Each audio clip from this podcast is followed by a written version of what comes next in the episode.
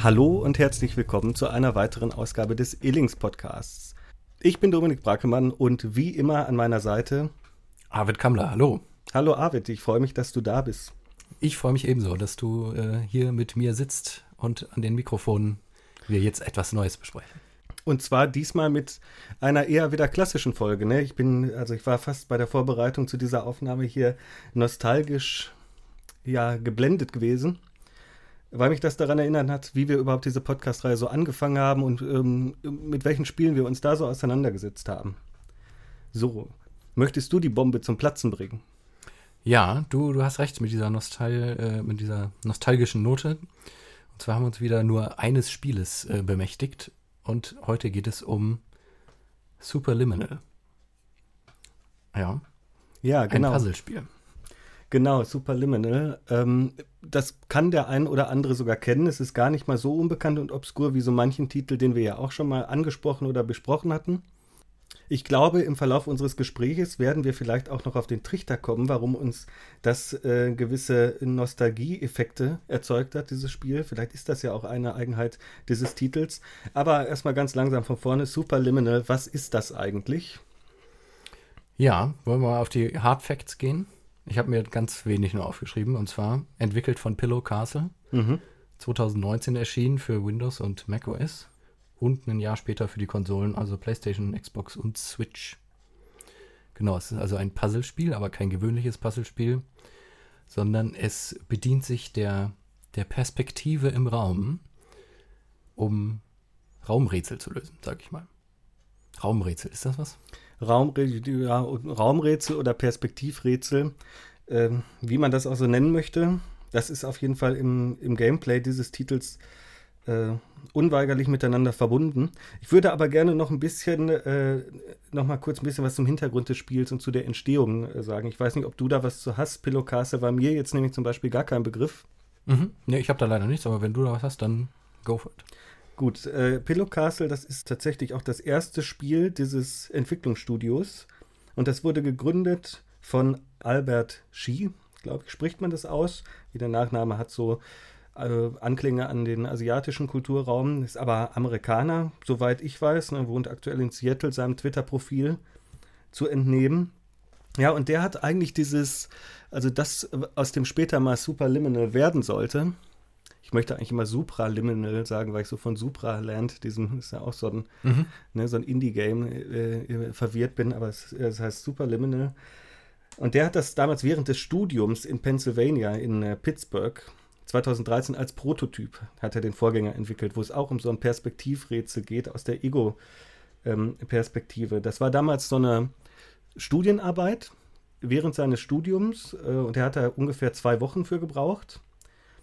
Und ich habe so einem Gamasutra-Interview ähm, aus dieser Zeit, bisschen später, 2014, zu entnehmen, war seine, die Frage, die er sich selbst gestellt hat für diese Programmieraufgabe war, What kind of interesting first-person game can I build by just moving cubes around?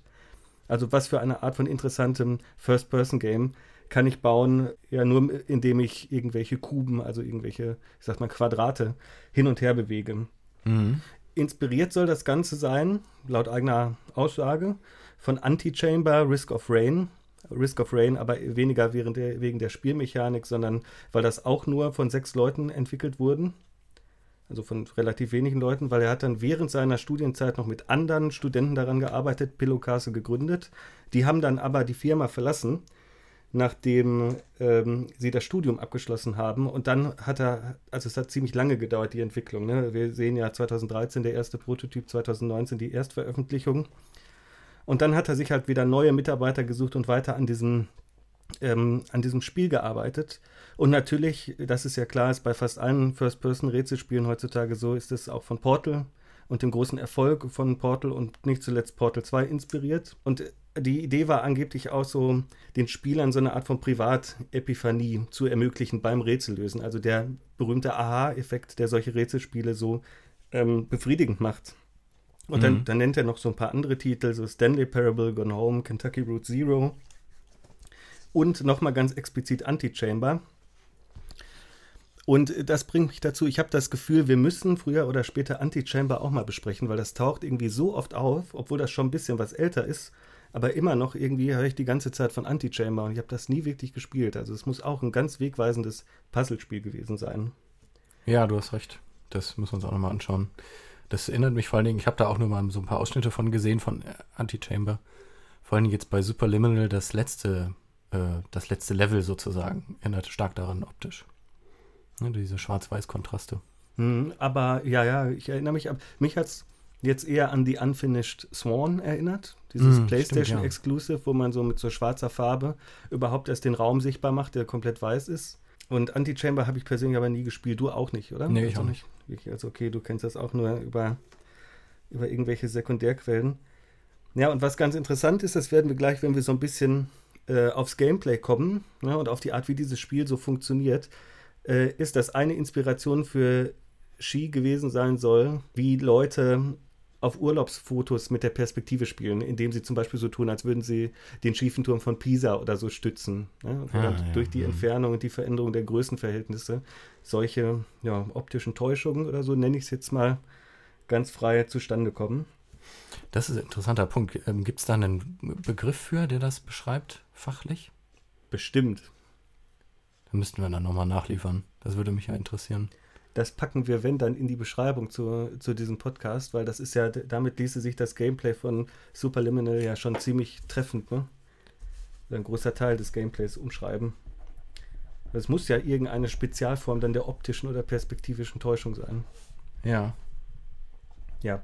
Ich habe mir beim Spielen auch immer gedacht, meine Güte, es muss ja unerträglich kompliziert gewesen sein, das zu implementieren in dieses Spiel. Aber angeblich ist das mit der Unity Engine, auf der dieses Spiel basiert, ganz leicht umsetzbar nur mit dem Springen. Also hat das wohl nicht gut äh, funktioniert, weil sobald man springt, verändert sich natürlich die Perspektive. Man kommt an, wenn auch nur für kurze Zeit, äh, an, an, Orte, an die man eigentlich nicht so dann ran soll. Äh, nach dem Game Design zumindest. Und deshalb hat er das Springen entfernt und deshalb kann man in diesem Spiel auch nicht springen. Sicher? Darf man nicht auf die Würfel hüpfen? Dafür gibt es aber, äh, aber Leitern, hat er gesagt. Es kann, also, das habe ich mir auch gefragt. Wahrscheinlich kann man doch springen. Ich müsste es nochmal überprüfen. Äh, aber vielleicht redet er da auch für, von einer frühen Version. Ne? Ja, das kann also, sein. In der er das entfernt hat, um ein bisschen die Komplexität zu reduzieren. Ne? Ja, das wird es wahrscheinlich sein, da hast du recht, weil ich habe mich auch gefragt, kann man da nicht eigentlich? Aber es gibt natürlich auch diese Leitern und so. Ich wollte doch, ich glaube, man muss ja hüpfen. Am Anfang gibt es ja auch diese Passage, wo man dann aus dem aus dem Set quasi raus muss. Da muss man über diese Exit-Schilder hüpfen. Ja, ja, das. Ja, da muss das eine frühere Version gewesen sein, ne? Ja, die, diese frühere Version, die hieß auch äh, Museum of Simulation Technology. So wurde das Spiel zum ersten Mal gezeigt auf der Tokyo Game Show 2013. Und hat auch direkt den Best Technology und Audience Award abgeräumt diese Demo wurde dann öffentlich veröffentlicht 2014. So, die hat, angeblich so sechs bis sieben Wochen mhm. Zeit gebraucht. Müssten wir uns, also könnte man sich eigentlich auch nochmal anschauen, ne? äh, wie genau das Spiel, oder es ist ja dann eher praktisch noch so ein Vorläufer, ne? so ein Indie, kostenloser Indie-Vorläufer, wie sich das unterscheidet. Ja gut, und ab 2015 hat er dann so nebenher in seiner Freizeit daran gearbeitet, ohne, erstmal ohne Team, was er dann später angestellt hat, und richtig vorgestellt wurde Superliminal unter dem Namen, ähm, den wir jetzt heute auch kennen, erst 2019 und zwar als, äh, als exklusives Spiel für den Epic Game Store. Es wurde dann 2020 für andere Plattformen und für Steam veröffentlicht. Hm. Oh, das ist nochmal ein guter Hinweis. Jetzt verstehe ich nämlich auch, warum ich es erst 2020 gespielt habe. Ich war nämlich überrascht von dem Veröffentlichungsdatum 2019. Ja, ich hätte fast gesagt, Wahnsinn, da haben wir ja uns ja richtig mal ein richtig aktuelles Spiel rausgepickt, aber wenn man natürlich darüber nachdenkt, dass er seit 2013 da in unterschiedlichen Formen dran gearbeitet hat, mhm. muss ich erstmal sagen, Wahnsinn. Äh, nicht nur, was für ein Durchhaltevermögen dahinter stecken muss, sondern auch, wie lange das wirklich dauern, dauern muss, so ein Spiel zu machen und dafür, das erklärt wahrscheinlich auch, dass es re relativ gut gepolished ist in seinen Rätseln. Ne? Es wirkt ja schon sehr rund. Ja, bis auf so ein paar Ausfälle. Aber insgesamt sehr rund. Ja, ich glaube, das ist gar nicht mal so einfach, so, so ein Rätselspiel irgendwie so und dann noch so eine Art von kleiner Geschichte drumherum zu packen. Mhm. Ich bin auch gar nicht der größte Fan des Spiels, das möchte ich gleich vorweg schicken. Aber Ehre wem Ehre gebührt. Das war mit Sicherheit auch, wenn es wirklich immer nur so, so ein sechs Leute großes Team war, eine stramme Leistung. Ja, ich denke auch. Und es ist auch gar nicht so kurz, ne? Ungefähr drei Stunden habe ich, glaube ich, gebraucht. Also mhm. kein langes Spiel, aber für so ein kleines schon ein paar Stunden Spielzeit. Genau. Ja, wollen wir mal drauf eingehen, wie es denn, wie es sich so spielt? Also was man machen muss? Ja, bitte, unbedingt. Sehr gut. Also das Ganze ist angelegt, also sehr, sehr portalhaft, sage ich mal. Also wir befinden uns am Anfang, glaube ich, in so einer Art äh, Testraum, ähnlich wie bei Portal und äh, müssen quasi so eine äh, Verzichtserklärung, glaube ich, unterschreiben. Und es geht darum, dass wir in so einem, einer Traumkonstruktion uns befinden und in so einer Art Therapievorgang, glaube ich, teilnehmen. Genau, Traumtherapie ist das. Ah ja, genau, Traumtherapie. Und es geht darum, dass wir ja in unserem Traum eben die Räume um uns herum in, in gewissen Weisen oder auf Art und Weise beeinflussen können, wie es eben in der Realität nicht möglich ist. Und der große Clou des, äh, des Spiels ist es eben, dass wir mit Objekten hantieren und sie je nachdem, in welchem Blickwinkel wir sie betrachten, also man kann die Objekte, bestimmte Objekte aufnehmen mit, mit dem Mausklick. Das Ganze äh, funktioniert aus der Ego-Perspektive. Und je nachdem, ob wir sie schräg über uns oder schräg unter uns halten, verändern diese Objekte ihre Größe im Raum. Also je nachdem, in welchem Größenverhältnis sie zum Hintergrund dargestellt sind, werden sie halt größer oder kleiner. Das kann man ja jetzt über die Sprachebene relativ schwer rüberbringen. Ich finde, das ist äh, mechanisch, wenn man es gespielt hat, ein ganz äh, interessanter Aha-Effekt. Und ähm, hast du dich vielleicht auch gefragt, warum das Spiel insgesamt nicht so eingeschlagen ist? Weil es ist ja, also mir ist das in anderen Spielen, ist mir diese, diese Spielmechanik nicht untergekommen. Und es ist ja eigentlich was Neues und auch was relativ Geniales, würde ich behaupten. Ja, äh, mit Abstrichen würde ich da würde ich da zustimmen. Also ich denke auch die Exklusivität im Epic Game Store hat da wahrscheinlich nicht geholfen. Auf Steam mhm. ist es, glaube ich, wahrscheinlicher, dass so ein kleines Kleinod irgendwie da durchschlägt. Es wurde aber, glaube ich, auch nicht wahnsinnig stark promoted. Ich habe mich sogar über, also ich habe mich sogar gewundert, dass das Spiel ähm, schon so früh irgendwelche Awards gewonnen hat, also zumindest der Vorgänger. Und vielleicht hat das auch einfach zu lange gedauert und vielleicht ist auch die goldene Zeit der First-Person-Puzzle-Games so ein bisschen vorbei, weil auf der Portal-Ebene passiert ja auch nicht mehr viel und man muss sich ja überlegen, diese First-Person-Puzzler, wenn ich mich jetzt nicht ganz irre, die kommen eigentlich noch vor dem großen Hype um die Walking-Simulatoren. Ne? Die sind denen noch vorgelagert. Vielleicht könnte man das als so eine Zwischenstufe der Emanzipation des Flanierens vom Ego-Shooter hin zum Walking-Simulator auch irgendwie einordnen, ja, wenn man will. Ja, na gut, was man auf jeden Fall mit den Objekten macht, die man so schön vergrößern und verkleinern kann. Also man hat dann mit so, äh, mit so Spielbauklötzen zu tun, mit äh, Figuren aus dem, aus dem Schachspiel, ähm, mit so Käsestücken oder mit Weckern, wie gesagt, mit so äh, Notausgangsschildern.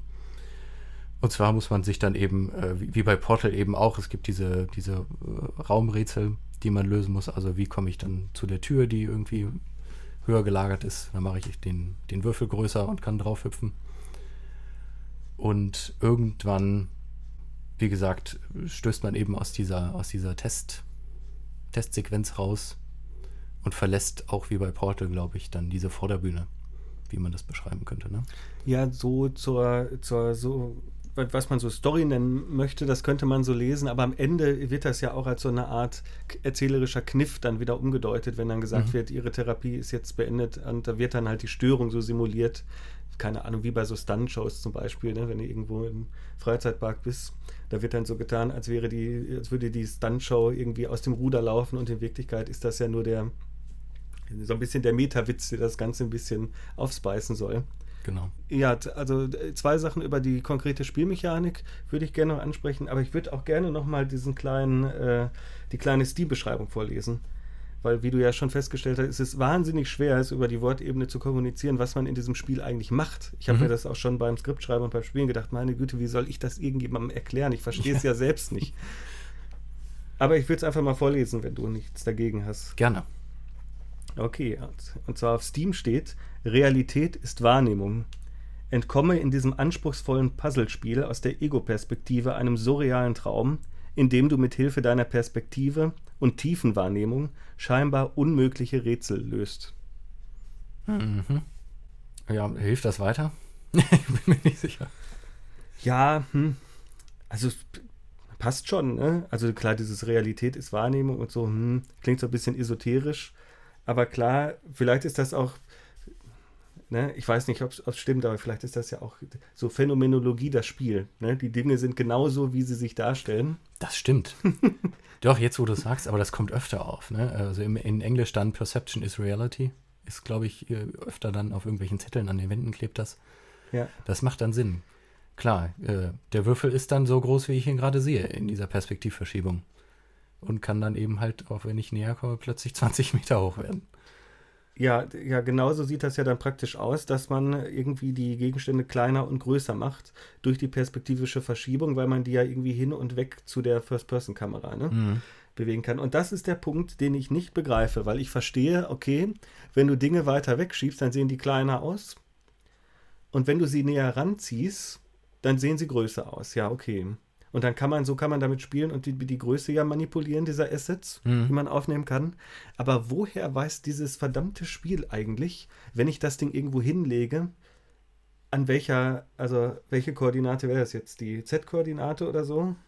Ähm, also an welchem, ja, müssen, ne? an welchem tiefen Punkt dieses, dieses Ding hingelegt wird? Oder funktioniert das ganz einfach so, dass es immer am weitestmöglichen dargestellten Punkt sowieso platziert wird? Das ist eine gute Frage, aber ich würde noch eine vorlagern. Und die, das Problem hatte ich immer sehr oft. Woher weiß ich denn, wo ich diesen, äh, diese Schachfigur gerade ablege? Und das war nie klar. Ich wusste ja aus Erfahrung, na, jetzt ist die irgendwie groß geworden und im Verhältnis mit dem Umgebungsraum ist sie vielleicht schon relativ ziemlich groß. Mhm. Und wenn ich jetzt aber loslasse, wo landet die denn? Ja, genau. Und das sehe ich nämlich erst, wenn sie wirklich auf dem Boden steht. Es ist auch manchmal äh, ein bisschen frickelig, ne? Genau durch diese, mhm. diese Tatsache, weil man dann so, sich so denkt, ah, alles klar, ich brauche das jetzt, um da dran zu kommen oder um das da durchzubekommen, muss ich es kleiner machen. Und dann fummelt man halt so lange rum, bis es irgendwie klappt. Aber bei mir hat es oft auch nicht auf Anhieb so funktioniert, dass ich mir dachte, ah ja, ganz klar, sondern man musste so ein bisschen rumbasteln an den Objekten, bis sie genau die richtige Größe hatten. Ja und sich dann auch in irgend, manchmal noch in irgendwelche Ritzen quetschen, damit die auch genau an den richtigen Punkt so. Ja, ja, genau. Weil das ist natürlich der, der zweite große Teil des Gameplays dabei. Es kommt ja, wenn es um Perspektivspiel geht, geht es nicht nur darum, ähm, was man ansieht, wohin man den Blick richtet und wie man ähm, halt mit den Größenverhältnissen der Perspektive arbeitet, sondern auch immer, wo man selbst steht. Ne? Mhm. Das, ist, das ist ja immer die nochmal dann die Kehrseite des Ganzen, der ganzen Spielmechanik. Genau. Ja, aber an sich, also ich finde die Idee sehr charmant und habe mich auch gefragt, warum das vorher noch niemand gemacht hat. Aber vielleicht haben Leute das auch ausprobiert und gesagt, naja, das führt einfach zu so vielen Reibungspunkten, die äh, von mir als Spieler vielleicht gar nicht so, so gerne bewältigt werden wollen. Ne? Wenn wir jetzt auch selber gerade darüber gesprochen haben, wie schwer es war, das auszutarieren und dass wir gar nicht so richtig die konsistenten Lösungs, äh, also Lösungen erarbeiten konnten. Ne? Und immer muss, gucken mussten, ja, jetzt ist der Würfel aber drei Zentimeter zu groß. Ich komme irgendwie gar nicht drauf, wenn ich springe. Ja, und äh, Würfel und Schalter sind natürlich auch so Motive, die aus der, die offensichtlich aus der Inspiration von Portal stammen, ne? weil du hast ja. auch ganz oft gerade am Anfang in dieser noch recht geschlossenen, inszenierten Testabteilung halt dieses klassische Schalterrätsel, leg da was drauf, mhm. befördert da was hin, da geht die Tür auf und dann kannst du da durchgehen. Ne? Genau, ja. Es baut darauf auf, dass man das kennt. Portal, auf jeden Fall. Was aber cool ist an dem Ganzen, das hat so eine, also gerade am Anfang in diesen Testräumen, dieses sehr bürokratische, was man ja auch aus Portal kennt. Aber das hat dieses Surreale, ne? wenn du um die Ecke kommst und plötzlich steht dieser, der, der Turm aus dem Schachspiel in dem Gang und ist einfach bis zur Decke hoch, drei Meter. Und dann, hä? Was ist das denn jetzt? Ja, das, aber auch durch diese Bürokratie und diese Büroräume, die ja große, große Teile irgendwie da ausmachen. Das hat mich auch eher noch an Stanley Parable erinnert. Mhm. Wobei man natürlich nachher dann auch in dunklere irgendwie so ja, Hinterräume geführt wird. Die sehen dann auch so ein bisschen aus wie bei, bei den Portal-Spielen, wo ja auch immer obligatorisch ist, dass man irgendwann hinter die, hinter die Vorderbühne kommt und ja. den Apparat dahinter dann beobachten soll. Es gibt noch ähm, was Zweites, was ich mir unter dem Überpunkt Perspektivspiel aufgeschrieben habe, und das sind die verzerrten Wandtapeten. Ja. Also es gibt ja eine Mal, also eines Mal äh, gibt es die Objekte, die ich so vorfinde. Die sind von vornherein erkennbar als dreidimensionale Objekte, die ich manipulieren kann. Und dann gibt es aber dieselben Objekte als äh, Texturtapete an der Wand, die, wenn ich jetzt das erste Mal einen bestimmten Raum betrete, verzerrt äh, betrachtet sind. Und das heißt, in dem ja, Lösung des Rätsels ist es quasi, sich in, äh, den richtigen Punkt im Raum zu begeben, um das Objekt ganz werden zu lassen. Und in dem Moment ist es dann quasi von mir auch äh, per Mausklick greifbar und manipulierbar. Das gibt es aber öfter, ne? Ich habe das Gefühl, da, als ich in diesen Sequenzen hatte ich immer das Gefühl, das hast du doch schon mal gespielt. Äh, woanders? Ja.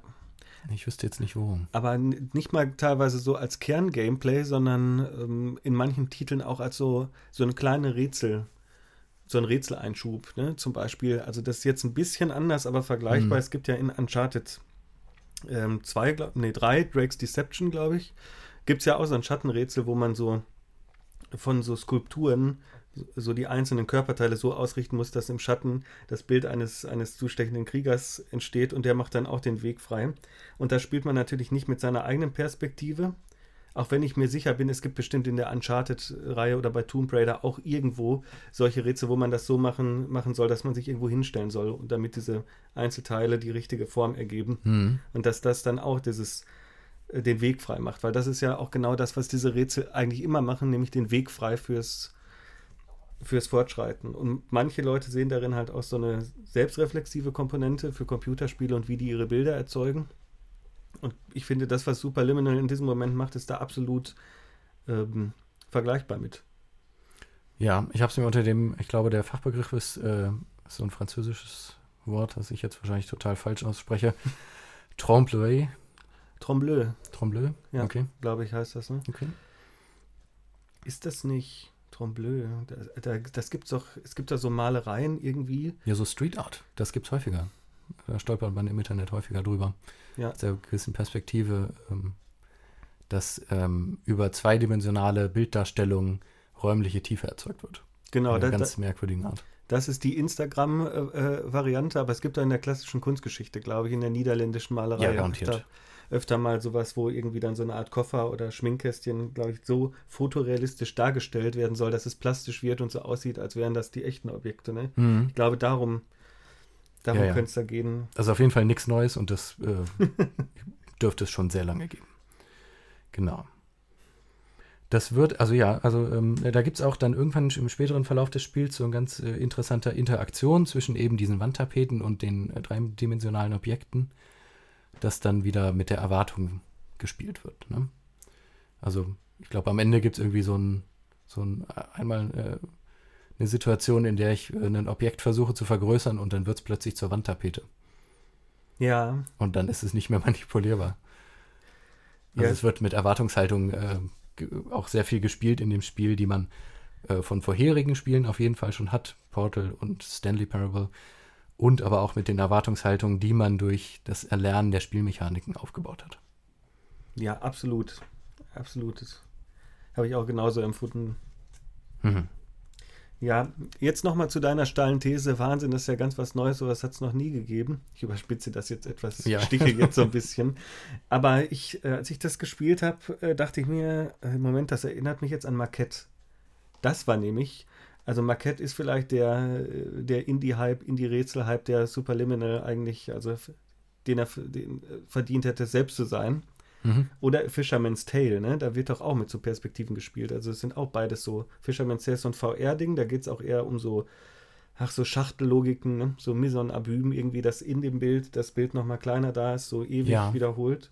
Und bei Marquette ist das doch auch so, dass du, dass du irgendwie die Objekte größer und kleiner machst, dass du aus dem Schlüssel eine Brücke machst und so. So habe ich das zumindest gesehen. Ja, in dem Trailer ist das so, genau. Da gibt es, glaube ich, in der Mitte des Raums immer so ein Diorama von dem Raum, der einen eigentlich umgibt.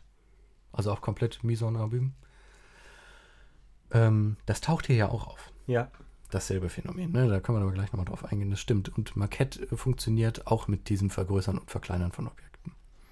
Das kam jetzt neulich raus, glaube ich. Ja. Ja. Also was heißt neulich? Wahrscheinlich auch schon letztes Jahr.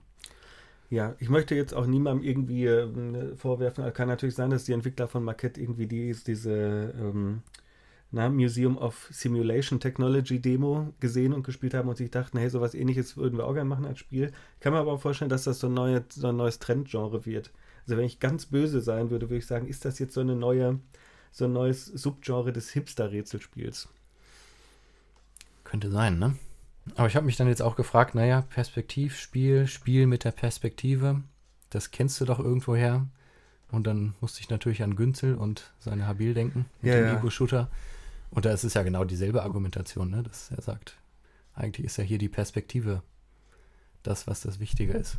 Die Zentralperspektive ähm, als Kernbestandteil des Ego-Shooters. Ne? Ja, für den Ego-Shooter. Aber der hat seine Habil natürlich geschrieben zu einer Zeit, wo, das, wo es noch nicht so wahnsinnig viele so Walking-Simulatoren und ähnliche Genres gab, wo der Ego-Shooter dann tatsächlich emanzipiert wird vom Waffengebrauch und von diesen Ja. Reizreaktions-Gameplays. Ja, aber an den musste ich auch denken. Also den, den, den könnten wir eigentlich gut hier, hätten wir jetzt gut gebrauchen können. Ähm, ich, aber ich finde das im Vergleich ganz interessant, weil im Ego-Shooter ähm, verschwindet das ja im Hintergrund. Klar, Zentralperspektive ist wichtig.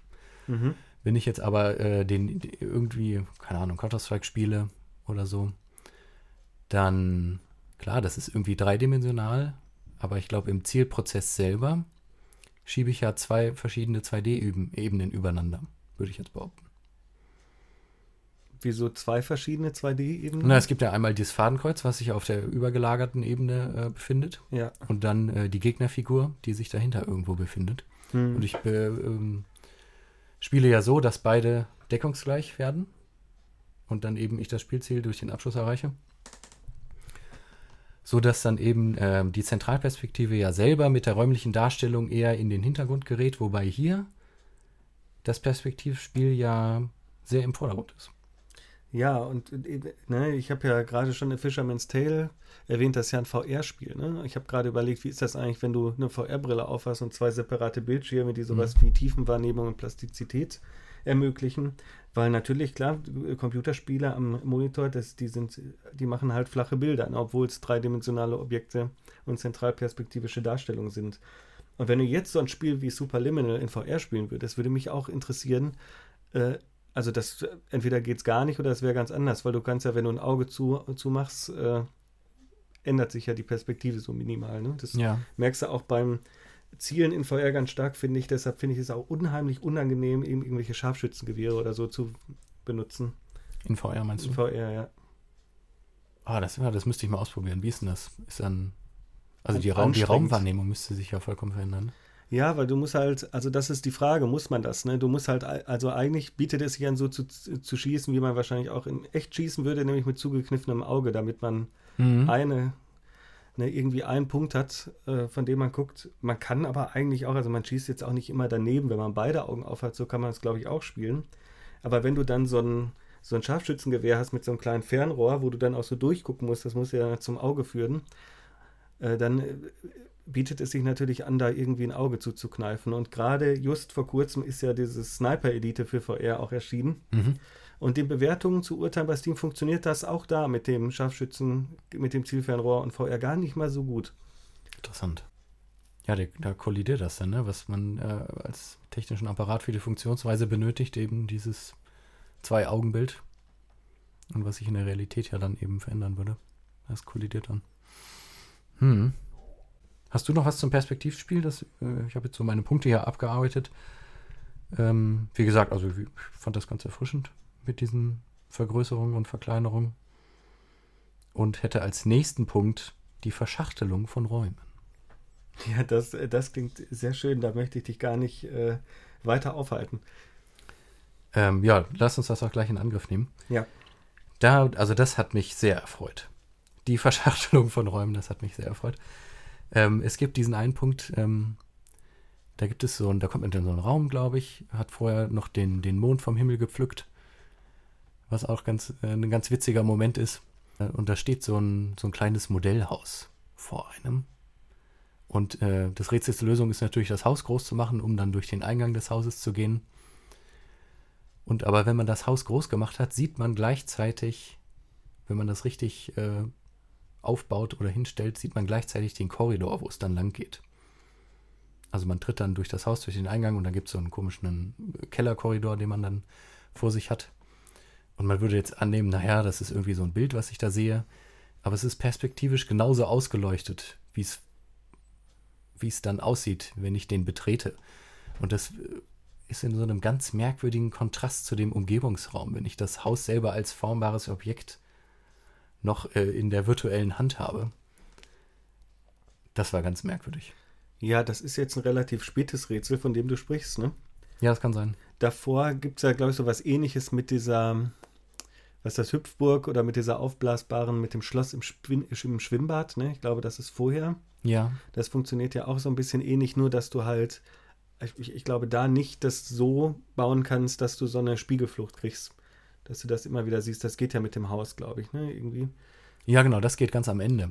Aber jetzt mit dem Haus, was ich jetzt beschrieben habe, das ist nicht mit der Spiegelflucht, sondern das ist einfach nur, dass ich, ähm, ja, keine Ahnung, die weitere Spielwelt in, in der Hand vor mir habe. Das ist ein ganz merkwürdiger Effekt, ähm, wenn ich, als ich das selber gespielt habe. Ja, was, ich weiß nicht, ob dir das ähnlich ging. was dann ja passiert, wenn du da durchgehst oder in das Haus reingehst, dass sich auch die Größenverhältnisse verändern. Ne? Also das ist ja dann Mhm. das, was die Rätsel erst richtig komplex gegen Ende des Spiels macht. Ne? Ja, genau. Das hatte ich als nächsten Punkt mir auch aufgeschrieben, aber vielleicht können wir das einfach zusammendenken. Und zwar, dass ich ja, aber ja, vielleicht ist es einfach nur doch die Umgebung, die ich vergrößere, aber ich hatte mir als äh, Kontrapunkt aufgeschrieben, dass ich mich als Spielfigur ja selber auch in der Größe verändere. Also ich kann nicht nur Objekte größer machen, sondern ich kann mich im Verhältnis zu den anderen Objekten eben auch vergrößern oder verkleinern. Was macht das denn noch für einen Unterschied, habe ich mir gedacht. Das stimmt natürlich.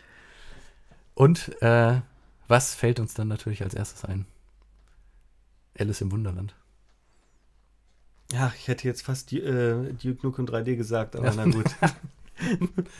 Aber natürlich. Aber na, na klar, Alice im Wunderland. Ich finde das, das finde ich eigentlich immer ganz schön bei Videospielen, wenn da so ein bisschen mit Größe gespielt wird. Ich weiß gar nicht, warum Spiele das nicht öfter machen. Klar, heutzutage gibt es ziemlich viele, viele realistische Titel, die machen dann sowas nicht.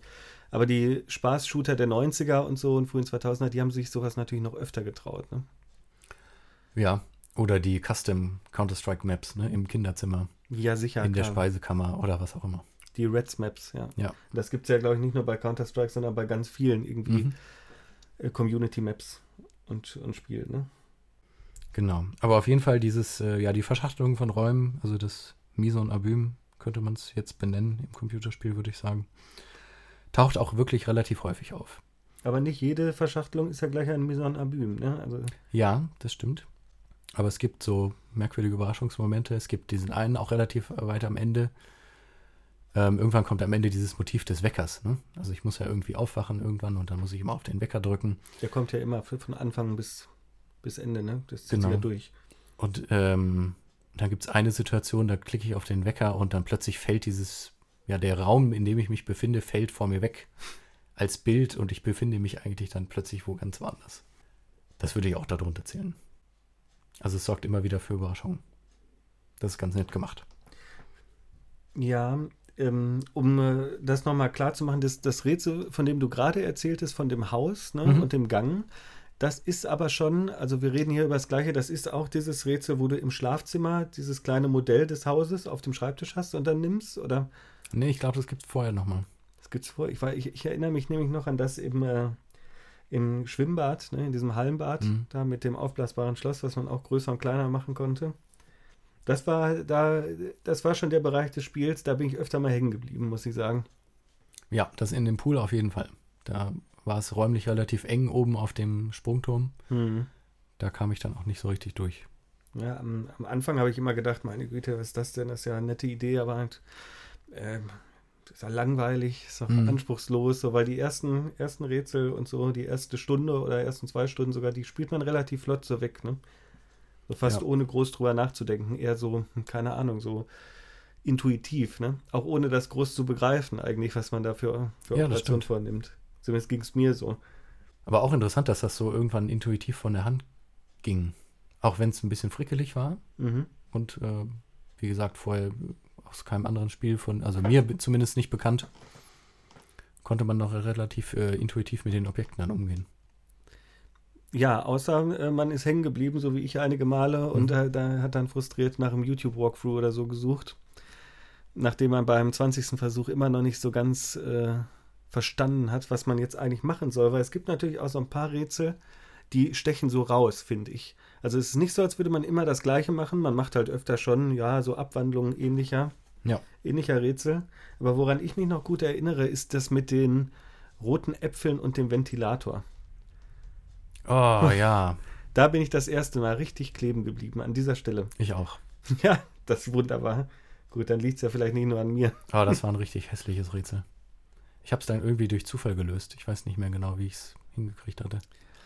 Ich habe nachgeguckt und da hat, ich glaube, ja, genau, das, das war der Witz. Also ich habe irgendwie, ich habe einen Walkthrough gesehen, aber da hat er irgendwie ganz was anderes gemacht. Das habe ich nicht verstanden. Da hat er halt irgendwie mit dem Podest das so abgeschnitten, dass die Äpfel runtergefallen sind. Aber bei mir, als, als ich es dann geschafft habe, da dachte ich, dass, also das war wirklich eine Privatepiphanie, weil äh, ich versuche das mal so ein bisschen zu erklären. Man hat einen ganz simplen Raum. Äh, da ist so eine, ja, so eine Steigung, wie, so eine Rampe drin. Mhm.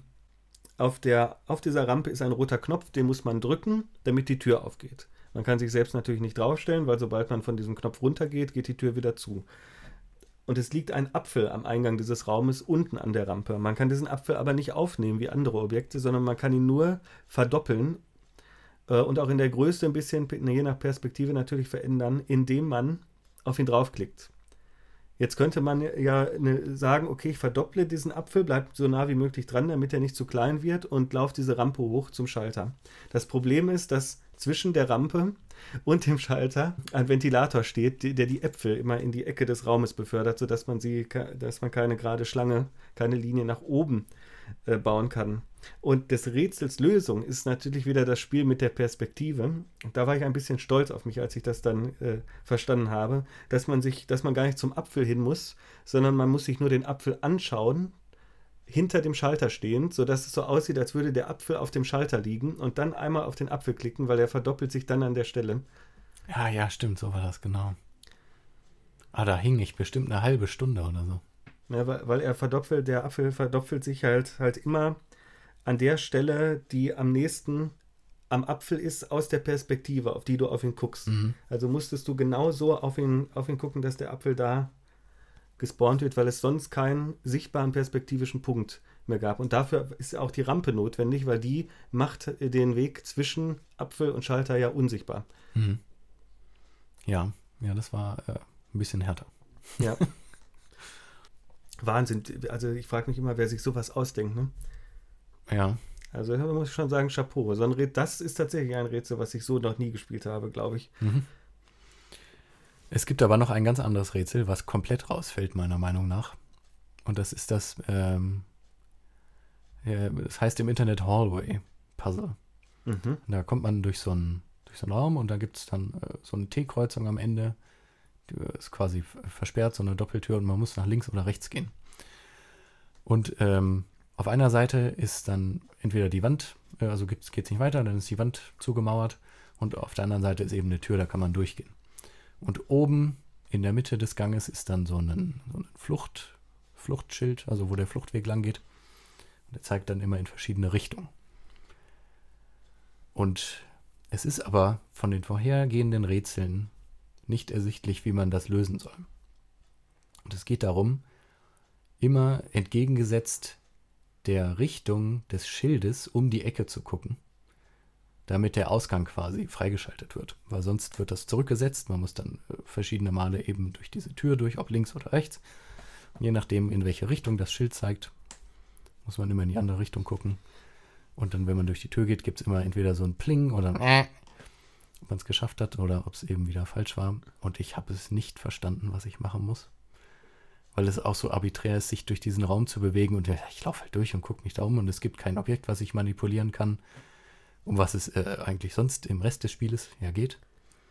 Es, ich, glaub, ich glaube, es gab ah, irgendein Objekt. Ich habe irgendeins mit mir rumgeschleppt, ja? aber das war überhaupt nicht. Wahrscheinlich so eine Dose. Ja, irgendwie sowas. Das war überhaupt nicht zielführend. Und ich dachte auch, ich werde verrückt, als ich dieses Rätsel gespielt habe.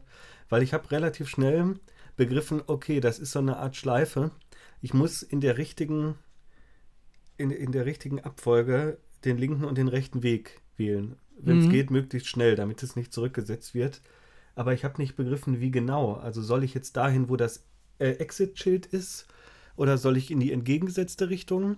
Oder soll ich ab einfach alternieren, mal links, mal rechts? Ja. Oder soll ich erst gucken, wo die, die Mauer ist und dann da lang, ist das nicht so, dass die Mauer immer da ist, wo du gerade hinguckst? Ich glaube. Dann ist der die andere, also es ist durchaus sogar noch ein bisschen komplizierter, als wir das hier, hier so überhaupt verbal darstellen können. Und meine Güte, also das, das fällt tatsächlich raus, weil ich fand es auch ziemlich frustrierend. sehr, tatsächlich der Tiefpunkt irgendwie meiner Spielerfahrung. Und ich hatte das Gefühl, das ist ein Anti-Chamber-Rätsel. Das, das, kann sein. So eine Art von Rätseln kommen, glaube ich, in Anti-Chamber vor. Und die, das wird die Inspiration dafür gewesen sein. Und es fällt halt wirklich komplett raus, weil ich, ich habe vorher nicht gelernt, wie ich dieses Rätsel lösen könnte. Weil es im Rest des Spieles davor und auch danach nicht darum geht, wo ich hin, also klar, wo ich hingucke schon, aber in Beziehung mit einem Objekt, was ich manipuliere. Und das kommt hier eben überhaupt nicht vor. Nee. Oder wir übersehen was, wie es zusammenhängen soll. Aber ich habe keine Verbindung gesehen.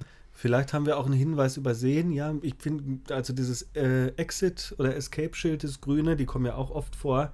Was, was ja. ja. auch so ein bisschen so ein ironischer Witz ist, ne? Also du baust ja damit auch, du machst sie groß, baust Rampen und so und haha, ausgerechnet das Schild, auf dem irgendwie Escape steht, wird dann zu dem, was dir den Weg frei macht. Ja klar, man sollte meinen, müsste eigentlich reichen als Hinweis, aber wenn es nur darum ginge, dem ähm, Escape-Schild hinterher zu laufen, dann wäre das ja eigentlich gar kein richtiges Rätsel. Ja. Oder zumindest kein besonders anspruchsvolles, wenn man das Schild erkannt hat. Also alles in allem, das fand ich auch, fand ich auch eher irritierend, muss ich gestehen. Ja. Sonst, äh, ja, sonst äh, waren die Rätsel eigentlich ganz okay. Man könnte eigentlich ganz wunderbar, also dass, dass ich das nicht nicht so konsequent durchgezogen habe. Aber die großen Rätsel, an die man sich am, meisten erinnert, wahrscheinlich auch, weil man da am längsten kleben geblieben ist, die hätte ich mir alle mal irgendwie durchnummeriert aufschreiben müssen, sodass wir die mal durchgehen können. Weil ich erinnere mich auch noch an eins, das fand ich herrlich. Das ist das, wenn man das erste Mal in dem Aktenraum ist, dem Schwarz-Weißen. Da kommt man noch ein zweites Mal hin, aber dann ist da, glaube ich, ist das nur so ein, so ein Flashback. Und wenn du das erste Mal da ist, dann ist da, glaube ich, eine zugemauerte Tür oder so und so ein Karton, auf dem steht No Exit oder sowas. Mhm. Und das habe ich auch nicht gerafft. Da musste ich, das war eine der wenigen Situationen, wo ich nachschlagen musste. Da musst du in die verschattete Ecke des Raumes gehen, weil der Schatten eine Öffnung ist und nicht und kein Schatten, keine schattige Wand, so wie es aussieht. Erinnerst du dich? Ja, das ist ein geiler Raum. Ich habe intuitiv den richtigen, die richtige, den richtigen Schatten gefunden. Echt? Das war absurd und ich habe mich beim Durchgehen gefragt, wie hast du denn das jetzt gefunden? Wieso hat das für mich, also ich frage mich immer noch, warum das für mich fun funktioniert hat. Gab es vorher schon Schattenbereiche? Das wird ja hinten, also es wird ja dann danach noch, äh, noch weiter gesteigert. Aber ich fand es dann nicht mehr so schwer, irgendwie mhm. darauf zu kommen. Ja, ich weiß auch nicht genau. Es gab davor so eine andere Sequenz, da dachte ich, es wird zum Horrorspiel. Wo es dann noch mehr in die Hinterbühne geht. Da geht es ja auch so um so Lichtspiele, so ein bisschen. Ja und auch um, um Räume, die sich im kompletten Dunkeln ver, äh, verbergen, die man durchschreiten muss. Hm. Ja, der, das Amnesia geplagte Spielerherz hat dann natürlich direkt Angst, dass irgendein unsichtbares Monster einen verfolgt oder sowas. da liegen ja auch Blutlachen plötzlich auf dem Boden. Ja, aber das ist natürlich auch ein ironischer Gag mal wieder, weil dann liegt ja am Ende da so eine Farbdose, ne? Ja. Am Ende der Blutspurt. Genau, also ja, wollen wir gleich zu den Farb- und Kontrastspielen rübergehen, weil es verändert sich ja dann so ein bisschen das Spiel. Ja, können wir gerne machen. Und zwar, wenn sich das dann von der äh, Erzählung so ein bisschen her auflöst. Es wird ja dann gesagt, ja, wir müssen hier dieses Notfallprotokoll jetzt ähm, bitte anmachen und weil, weil der Traum irgendwie außer Kontrolle gerät. Man, man kommt am Ende in sowas wie, ja, wie das Konstrukt von, von, von Matrix in so einen White Space. Ist aber nicht wirklich ein White Space, weil es um Schwarz-Weiß-Kontraste geht. Und da wird dann eben damit äh, gespielt, wo sich Räume verbergen. Und meist wird das da dahingehend realisiert, dass sich ja entweder weiße oder schwarze Fläche als Durchgänge erweisen zu anderen Räumen. Und das ist eigentlich ganz, ganz charmant gemacht. Wo ich auch so ein bisschen gehangen habe, war dieses äh, Schachbrett. Hattest du das auch? Wo das man die, die Felder blockieren muss, um nicht durchzufallen. Nee, da bin ich erstaunlicherweise ziemlich schnell drauf ja. gekommen, dass man einfach nur die Schachfigur auf das Feld setzen muss, damit man nicht da durchfällt. Hm. Weil immer nur das, wo auch schon was draufsteht, wird dann zu festem Grund. Ne? Ja. Doch, doch, das ging noch. wo ich auch ein bisschen länger gegangen habe, das war auch so eine, so eine Schleife, auch so ein relativ großer Raum, der ist auch, hat zwei Ausgänge äh, gegenüberliegend an den Enden, ist auch farblich kodiert sogar ja, wenn man in einen reingeht, dann kommt man aus der anderen Seite wieder raus und man kann so oft durchlaufen, wie man möchte und es passiert nichts. Und die Lösung ist auch eben ähm, durch die, ich glaube, durch die weiße oder schwarze Wand zu laufen, um rauszukommen. Das fand ich auch ganz gut. Ja, da war die farbliche Kodierung. Ich weiß gar nicht, ob die irgendeinen Hinweis gibt. Ich glaube, ist wahrscheinlich eher sinnlos. Ja, das ist allgemein so eine Learning by Doing irgendwie Sequenz, finde ich, das mit dem Weißen und Schwarzen, weil man nie genau weiß, was ist denn jetzt eigentlich das Permeable und was das, was das vermeintlich Feste. Mhm. So war jetzt auch nicht, für mich jetzt nicht das Highlight des Spiels, muss ich sagen. Nee, das auf jeden Fall nicht. Hat auch so ein bisschen an die Unfinished Swan dann erinnert, ne? Ja, ja, also fast, also es ist, es ist, es plagiiert nicht wirklich oder wiederholt diese Ideen der anderen Spiele. Es hat schon sehr was eigenes, Superliminal. Das kann man gut, das kann gut oder schlecht sein, natürlich. Ja. Aber irgendwie, manchmal hat man doch den Eindruck, da werden so Sachen anzitiert, die man schon kennt, ne? Aus so einigen Vertretern dieser Rätselspiel. Ja, es wirft Szene. so ein sehr weites Netz, oder? Ja. Auch viele Verweise irgendwie. Also ich habe ich hab das Gefühl, ich habe irgendwie alles da so ein bisschen drin wiedergefunden, über das wir schon gesprochen haben. Sei das irgendwie Dr. Langeskov, irgendwie die Hinterbühne da ja. oder der, der bürokratische Witz von The Stanley Parable. Äh, oder auch dieses, die Traum, traumhafte Surrealität von Virginia. Stimmt. Gerade ja. am Ende, wo ja auch mit Filmschnitten gearbeitet wird. Oder ästhetische Anleihen an die Unfinished Swan und Schalterrätsel aus Portal. Also es ist wirklich, äh, ist wirklich so ein richtiges Motivgewitter. Ja, man müsste jetzt meinen, theoretisch würde das zu einem sehr bombastischen Spiel führen, was äh, Kritikerliebling wird und sich super gut verkauft. Und ich habe mich tatsächlich gefragt, warum das, ja, also irgendwie existiert das in so einer komischen Versenkung, oder? Es wird nicht sehr viel rezipiert. Im Gegensatz dazu ist der Stanley Parable der, der Klassiker, der, der wahrscheinlich auch immer bleiben wird. Das war natürlich auch sehr früh, ne? Aber klar, ja. also als ich das Skript ge geschrieben habe, gab es auf Steam gerade mal irgendwie 8857 Reviews, ne? Ja, Überhaupt. Genau. Und ich habe mich wirklich gefragt, woran das liegt. Und was natürlich das Stanley Parable hat und was auch Portal hat, ist eine super gute Erzählung. Und wahrscheinlich macht das den Unterschied, ne? Weil die Erzählung in Superliminal ist, ja, keine Ahnung, die wirkt sehr, sehr alibihaft. Sie bedient sich auch eines äh, sehr ähnlichen Sprechermotivs wie The Stanley Parable. Man hat so ein, ja, eine angenehme männliche Stimme, die einen äh, verfolgt. so ein bisschen. Und ähm, auch sowas Portalhaftes. Ne? Es gibt, glaube ich, diese, diese AI-Stimme, die es gibt. So ein bisschen gladashaft funktioniert die. Ja. Also es bedient sich wirklich links und rechts, aber ja, es wird nicht zu so einem großen Ganzen, was auf eigenen Füßen, also ja klar, es steht irgendwie auf eigenen Füßen, aber ja.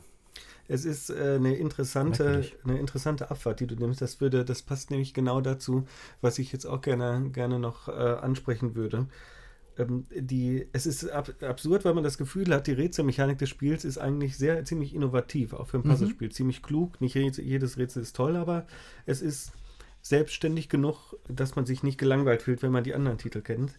Aber die Erzählung oder diese Geschichte, die da erzählt werden soll über die Traumtherapie mit dem, mit der Moral am Ende, die kannst du gleich, gleich nochmal sagen.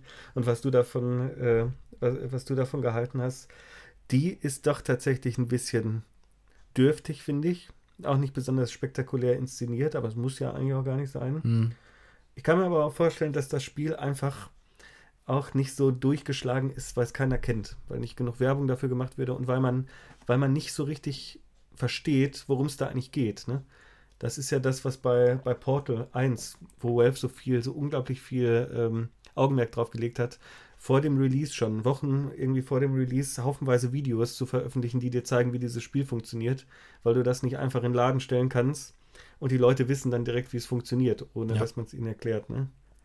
Ich musste mich auch bei Superliminal wirklich dazu zwingen. Also die Geschichte wird erzählt über so Tonaufnahmen, die man findet. Ich glaube, es sind so Kassettenrekorder. Ich musste mich dazu zwingen, in den Räumen stehen zu bleiben und dem zu Ende zuzuhören. Ich, glaub, ich fand es nicht sehr spannend. Ich glaube, im Gegensatz zu anderen Spielen kann man aber doch weiterlaufen. Man hört die doch immer noch. Die ja? Stimmen werden nicht leiser. Ich hatte Angst, dass ich was verpasse, deswegen bin ich stehen geblieben. Das ist das Unsägliche, was diese Remedy-Spiele immer machen. Ja. Dass man dann irgendwie am kleinen, am kleinen Stehradio oder so rumstehen muss und sich das anhören muss, egal ob Control oder Alan Wake. Und das fand ich schon sehr nett, dass ich wenigstens noch weiterlaufen darf. Also schnell ist die Gehgeschwindigkeit jetzt auch nicht. Ähm, dass ich noch weiterlaufen darf, während mir diese, diese äh, Voice-Over-Nummern erzählt werden. Und ehrlich gesagt sind die doch auch reichlich nichtssagend, oder? Ja, komplett. Irgendwie, das ist so ein bisschen so, ja, hallo, hier ihre, ihre Dings, äh, ihre Traumtherapie und dann so, oh nee, hier läuft aber was schief. Ja. Machen Sie mal das, ja, und läuft immer noch schief, wir wissen auch nichts. Natürlich mit bisschen Witz ist drin, aber an sich wird damit nichts gesagt und am Ende dann, haha, dass, dass, dass da was schiefgelaufen ist, das war ihre Traumtherapie, herzlichen Glückwunsch.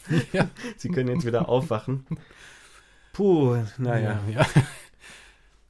ja, also ich hatte, nachdem ich das Skript hier vorbereitet habe, habe ich noch ein paar Rezensionen äh, gelesen. Unter anderem äh, Rock Paper Shotgun, den Artikel dazu gelesen. Und da war dann äh, von einem Story-Twist die Rede. Ich dachte, habe ich was verpasst? Was denn für einen Twist? Und da ging es tatsächlich darum, äh, äh, dass gesagt wurde, nee, es ist doch alles nach Plan verlaufen. Und dann dachte ich, hey, ist das denn ein Twist? Das habe ich überhaupt nicht so wahrgenommen. Ja, doch, das ist schon ein Twist, das will ich schon sagen. Ein bisschen hemdsärmelig vielleicht, ja. also auch so hemdsärmelig durchgeführt. Aber sag uns doch nochmal die Moral des Spiels, die uns am Ende nochmal aufs Brot geschmiert wird. Was ist denn die Moral? Ich muss gerade überlegen. Echt? Ist das, das, das ist dir nicht, nicht hängen geblieben? Ist das, das ist aber nicht nach dem Abspann, oder? Nee. Nee. Da davor. kommt nichts nach dem Abspann. Aber, ja gut, dann was ist denn die Moral? Ich habe es nicht mehr im Kopf. Na, dass das alles immer eine Frage der Perspektive ist. Fucking hell. Low-hanging fruits. ja, wirklich. so, ich, äh, äh, eigentlich, also, ach, eigentlich will ich noch nicht in die Rezeption übergehen, weil ich finde, dass wir nochmal über was sprechen sollten, aber ich kann schon mal ein kleines Foreshadowing geben. Die GameStar schreibt nämlich, philosophischer Unterbau, kluge Knobelpassagen, abwechslungsreiche Mechaniken. Superliminal ist vor allem für Puzzle-Fans ein Muss. Und ich denke mal, mit philosophischem Unterbau meinen mhm. sie dieses, das ist alles eine Frage der Perspektive. Ja, wahrscheinlich. Und na, ich meine, come on. Also, ich, ja. Ich meine, gut, es war, es war so aufs Auge gedrückt, sie mussten es machen. Wahrscheinlich. Ich hatte aber, ja gut, wenn du das jetzt so sagst, habe ich eher das Gefühl, als wurde versucht, na klar, also er hatte diese Demo entwickelt und ähm, das Spielprinzip gab es zuerst.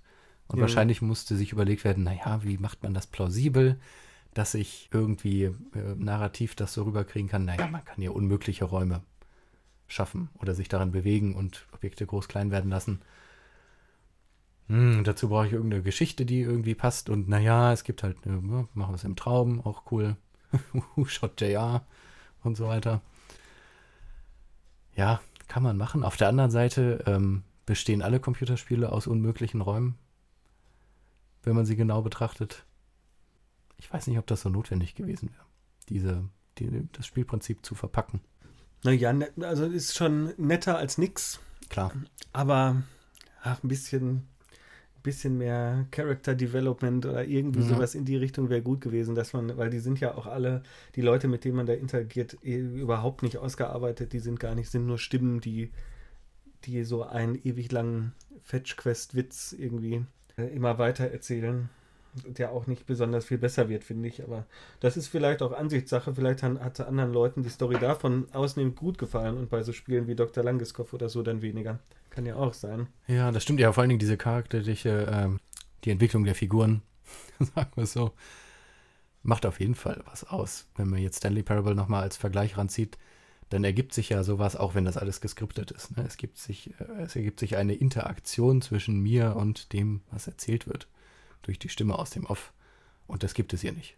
Nee. Ich finde diese Aufzeichnung und dann muss ich mir was anhören. Aber es gibt jetzt kein, keine Sequenz, die äh, auf mein Handeln reagiert. Ne? Also wenn ich jetzt, es gibt keine Besenkammer, in der ich mich reinstelle und dann fängt eine interessante Nebengeschichte an. Anders als bei Stanley Parable gibt es ja auch gar keine Multilinearität, weder genau, räumlich ja. noch diegetisch und keine, keine so Entscheidungssituation und auch keine unterschiedlichen Enden. Also in der äh, Hinsicht ist Superliminal äh, erstaunlich konservativ. Mhm. Ja. Aus Game Studies Sicht hätte man natürlich mit der Traumsache und gerade mit dieser Perspektivsache ähm, einiges aus dem Spiel machen können. Also ja. gerade wenn wir jetzt, ich weiß nicht, wo es genau herkommt, du hast es wahrscheinlich parat mit dem Games as Lucid Dreams. Ach ja, nee, aber halt kann nicht. ich jetzt nicht. Da müssen wir nochmal nachgucken. Selbst mal überlegt, ob ich nicht einen Text schreibe dazu. Mhm. Aber Weil das es bietet sich ja so, also ja, voll. vollkommen an. Also wenn man es kennt, dann bietet sich das einfach an, voll. in diese glaub, Schiene zu gehen glaube, in so einem VWH-Sammelband oder so habe ich mal auch einen Artikel, der in die Richtung geht, hm. gesehen. So, jetzt aber, ne, bevor wir jetzt noch weiter in Rezeption und Reflexion über das Spiel äh, abdriften, finde find ich noch eine inhaltliche Sache, die wir besprechen müssen, weil ich mich sonst ärgere, wenn wir das übersehen. Mhm, gerne. Und zwar die, sind die ganzen Motive in diesem Spiel. natürlich auch die Musik, ne, dieses, ich habe mich gefragt, was ist denn das hier? Smooth Jazz, Easy Listening Ja, oder so? Das ist ja echt. Also, das ist ja wirklich, ich, ich dachte mir, was ist denn das? Also, so Wohlfühlmusik total.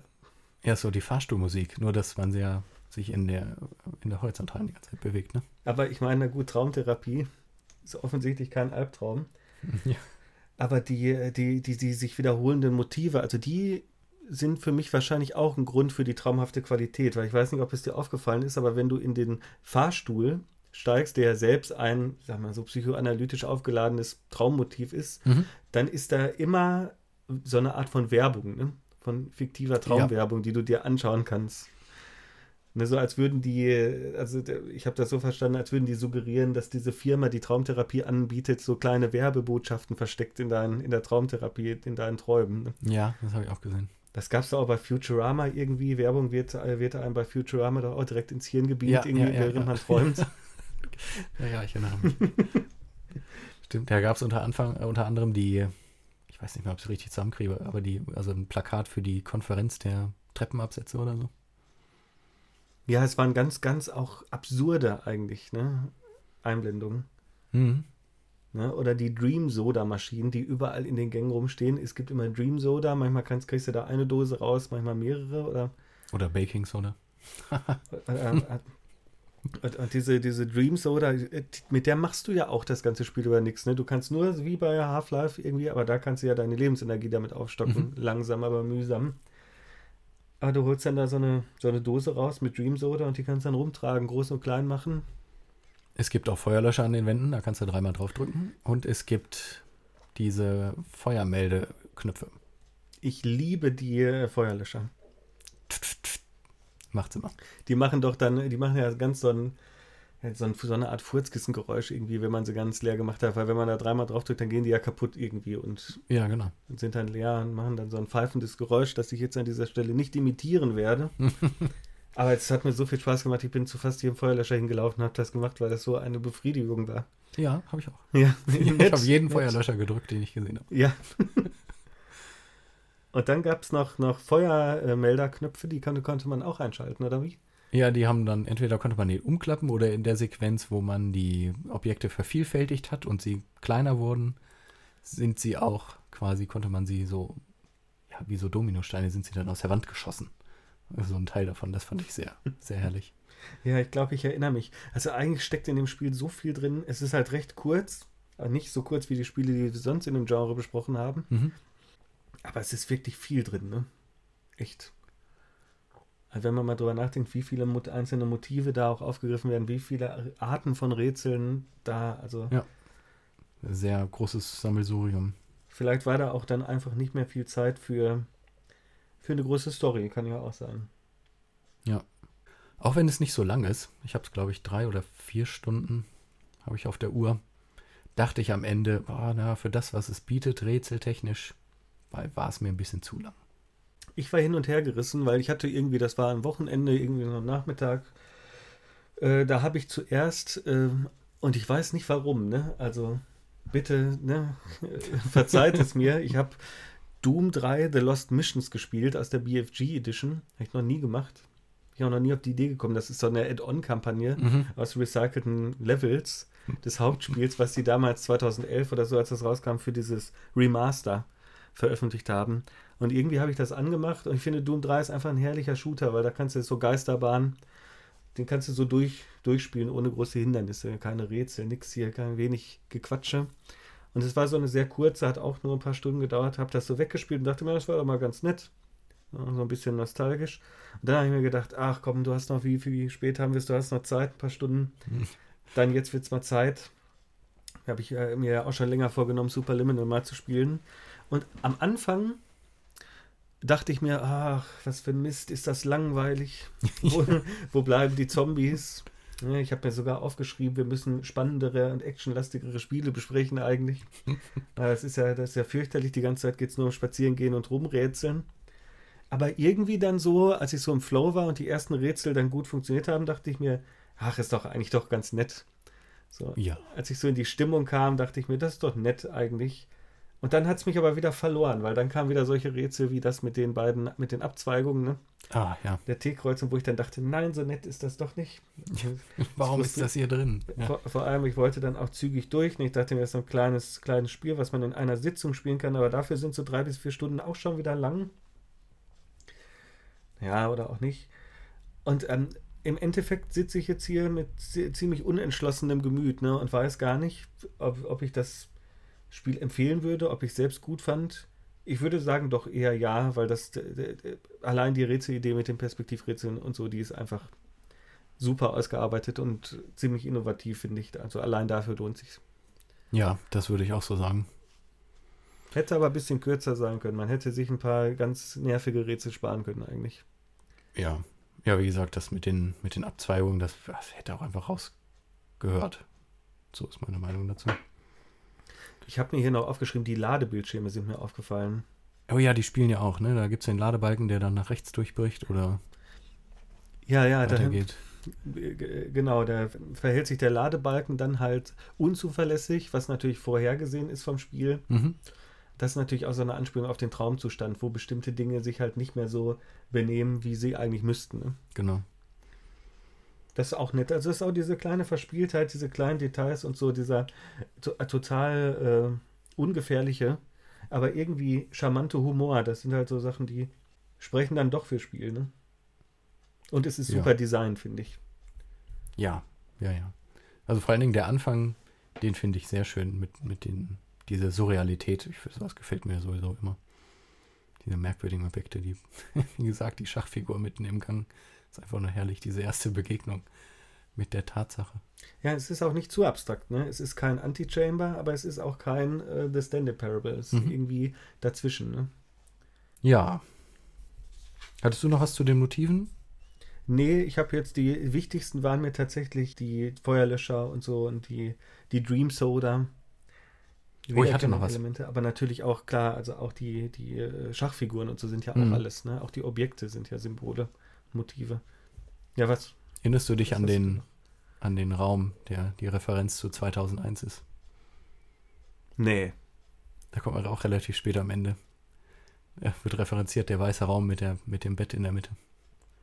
Echt? Das war auch sehr schön gemacht. Das ist mir gar nicht aufgefallen. Da Ja, war ich wahrscheinlich schon zu ermüdet. Leider nicht so ornamental, aber man hat auch das Bett äh, in der Mitte, weißes, glaube weißes Holzbett mit so einer floralen, dunkelgrünen Bettdecke, die Stühle an den außen an den Wänden, Gasflaschen neben dem Bett, Nachttisch, sehr herrlich. Das finde ich gut.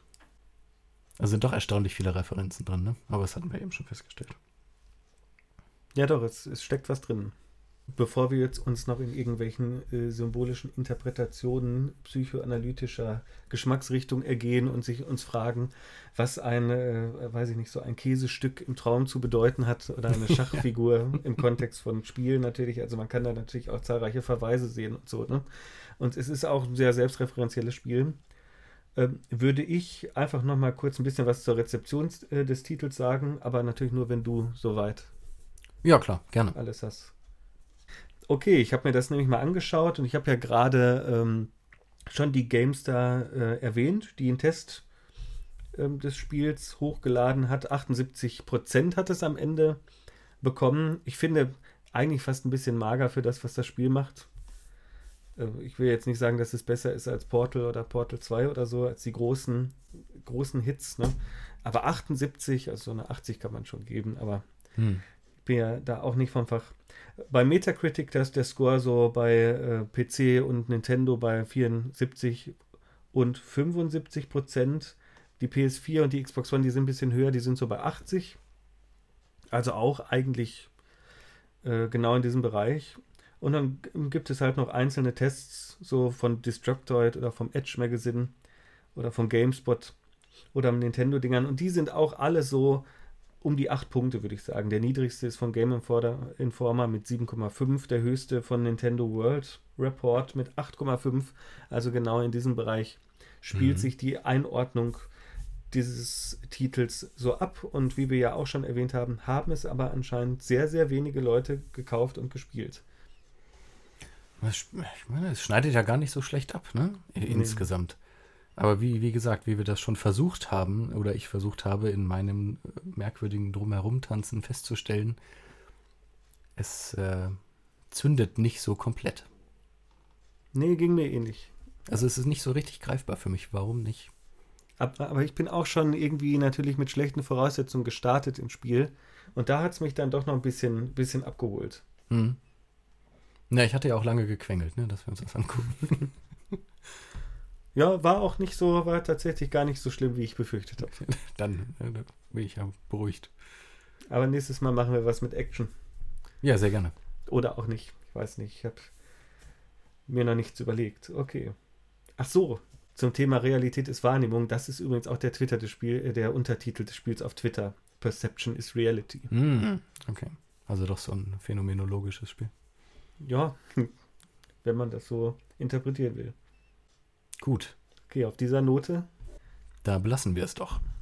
Ja, ich bedanke mich bei dir, Arvid, dafür, dass du wieder einmal das Gespräch mit mir äh, geführt hast. Ich glaube, wir haben einiges rausgekriegt und ich bedanke mich natürlich auch bei jedem Zuhörer und jeder Zuhörerin. Genau, ja, vielen lieben Dank dir und euch allen da draußen, äh, da draußen an den Endgeräten. Wir wissen noch nicht, was wir beim nächsten Mal machen, aber es wird bestimmt wieder spannend. Bis zum nächsten Mal. Ciao. Tschüss.